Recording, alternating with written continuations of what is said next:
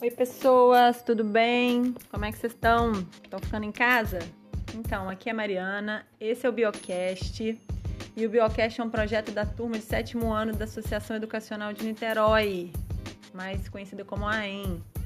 Eu sou professora de ciências da escola e eu estou aqui hoje com a Analice, professora de português, e a Andréia, professora de geografia. A Analice vai explicar melhor para vocês esse projeto. É... é com você, Analice.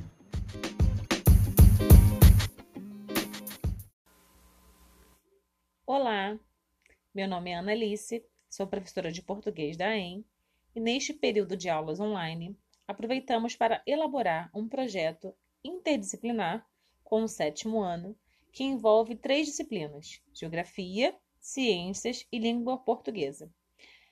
O projeto é chamado Biocast, que faz referência a podcast. O primeiro passo foi estudarmos o gênero texto divulgação científica, em seguida, estudamos a questão da oralidade. O tema escolhido foram os biomas brasileiros. Agora, a professora Andréia dará continuidade com referência às atividades de geografia. Oi, meu nome é Andréia e eu sou professora de geografia da turma 701 da EM. A parte de geografia nesse trabalho foi a pesquisa da interação entre os aspectos clima, relevo, vegetação, solo e hidrografia de algumas áreas regionais brasileiras, os famosos domínios morfoclimáticos.